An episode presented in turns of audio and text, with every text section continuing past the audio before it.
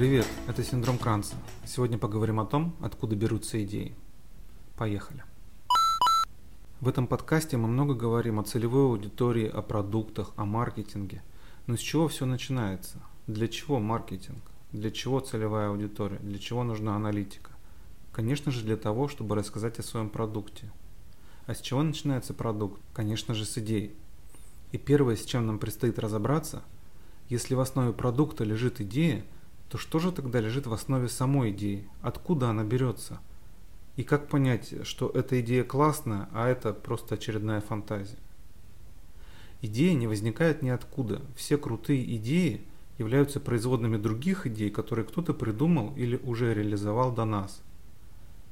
Вспомните об этом в тот момент, когда в очередной раз вас посетит мысль о том, что все уже придумано и не стоит даже пытаться.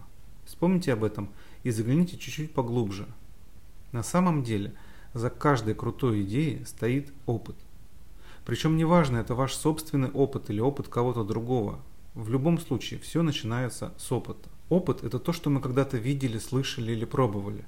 То, в чем мы когда-то принимали участие. Все это наш опыт.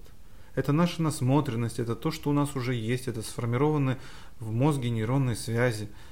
На раннем этапе разработки продукта нужно принять тот факт, что ваша идея неизбежно будет продолжением другой, возможно, даже не вашей.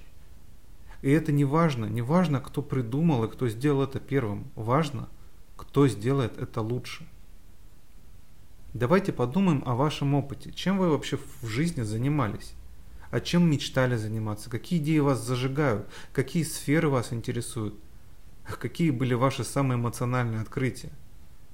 Ответы на эти вопросы могут касаться самых разных сфер жизни. Часто мы не можем даже представить себе, что именно послужит основой для какой-то новой идеи.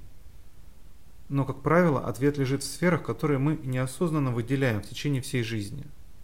Это либо то, что мы видели, либо то, что мы делали. И если вы думаете, что у вас нет какого-то опыта, то это неправда. Того опыта, который у вас сейчас есть, всегда достаточно. Вполне достаточно для того, чтобы сделать следующий шаг. Вторая обязательная составляющая для создания идеи – это навык креативности. И здесь тоже важно понимать, что креативность – это не талант, это не сверхспособность, это не дар свыше, это всего лишь одна из функций нашего мозга. Креативность – это то, как именно мы можем обработать, дополнить или применить свой предыдущий опыт, чтобы создать что-то новое. Учитывайте то, что ваш мозг – это не компьютер, вы не можете просто так раз и включить креативность или дать мозгу задание придумать что-то прекрасное. Это не искусственная нейросеть. И лучшим решением для того, чтобы дать мозгу возможность работать в нужном направлении, является так называемая креативная сессия. Существует несколько методологий проведения креативных сессий, они разные, но каждая из них способствует нашему движению по определенному пути. Во время креативной сессии мы генерим идеи. И это количество идей может быть большим, может 5, 10, 15 идей, 20, 25, это не важно. Главное их потом провалидировать. Но для начала давайте поговорим о самой креативной сессии. Есть такая практика, называется брейнсторминг.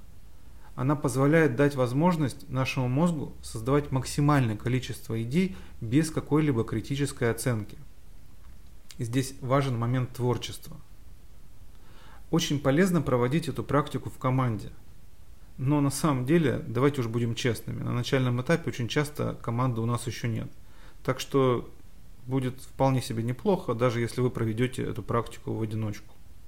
Что нужно сделать? Ну, во-первых, выключите телефон. Только не прямо сейчас, пока слушаете меня, а когда мы закончим с вами этот выпуск. Итак, выключаем телефон, убираем все внешние раздражители, а потом мы можем включать музыку, мы можем наоборот выключить музыку. Просто сформируйте атмосферу, которая вам комфортна. И задайте направление мыслей, ответьте на вопрос – как мог бы выглядеть ваш продукт, если бы не было вообще никаких ограничений.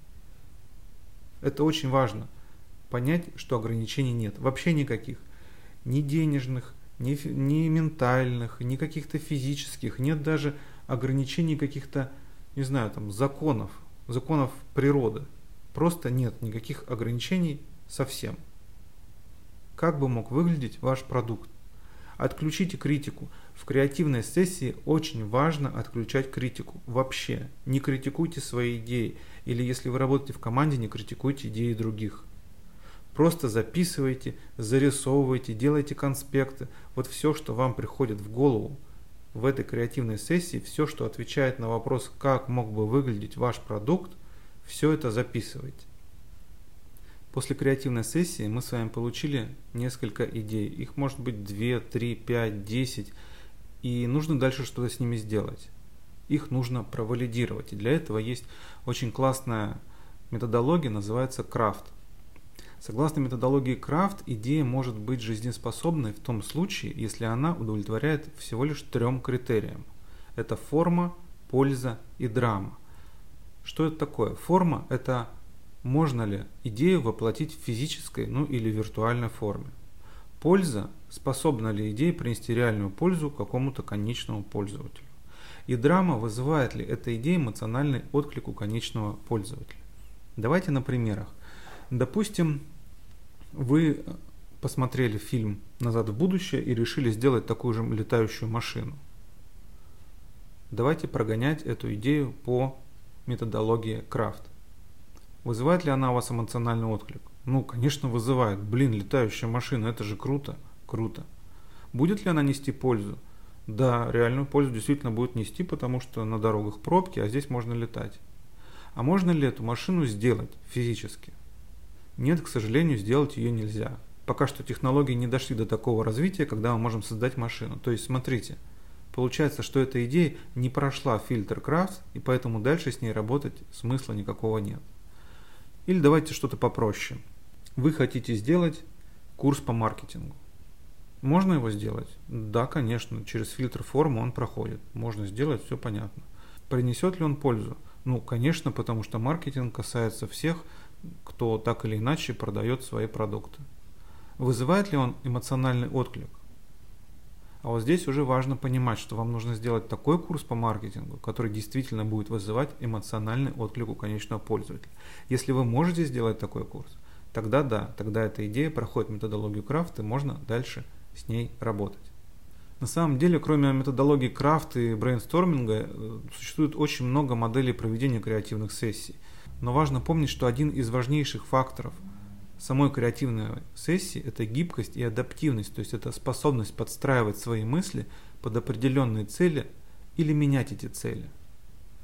В этом смысле есть прямая связь между креативным и маркетинговым мышлением, а по сути маркетинговое мышление – это одна из форм креативности. То есть маркетинговое мышление – это такая способность одинаково эффективно мыслить в двух направлениях. С фокусом на бренд – и с фокусом на клиента. То есть, что это значит? Вы не просто создаете бренд, то есть создаете какой-то товар, который вы хотите, да? Вы хотели всю жизнь создать, допустим, курс мечты по той же самой кулинарии. И вам настолько этого хочется, что вам вообще не важно, есть ли этого клиенты, нет клиентов, как вы это будете делать. Просто хочу и точка. Это называется фокус на бренд. То есть здесь мы не думаем о клиенте, мы не думаем о том, кому подойдет этот курс, мы не думаем о том, как мы его будем продавать, мы просто хотим это сделать и делаем. А что потом, ну, уже не важно. Фокус на клиента – это совсем наоборот. Это когда мы думаем только о клиенте. Забегая вперед, скажу, что это тоже не есть хорошо. То есть, допустим, мы проводим опрос, кому нужен курс по кулинарии. Получаем 100 ответов, все ответы разные – непонятные, и вы сидите с этими ответами и не знаете, что делать дальше. То есть, если угождать клиенту, то как? Какой делать курс? Сто разных курсов? Или делать один курс, но тогда кто-то будет недоволен? А маркетинговое мышление, тогда вы одновременно думаете и о бренде, то есть о том продукте, который вы видите, который вы хотите создать. Но в то же время думайте и о клиенте, то есть думайте о том, насколько этот курс будет жизнеспособен, насколько он подойдет вашей целевой аудитории. И здесь мы очень часто сталкиваемся с внутренними противоречиями. А что я все-таки хочу делать? А нужно ли это людям? А если нужен, то каким людям? А в каком виде они хотят это видеть? А принесет ли это деньги мне? А сколько принесет денег? А когда? На эти вопросы мы очень редко можем сразу дать себе какой-то внятный ответ. И поэтому в поиске ответов на эти вопросы стоит спросить самого главного человека. А именно вас самих.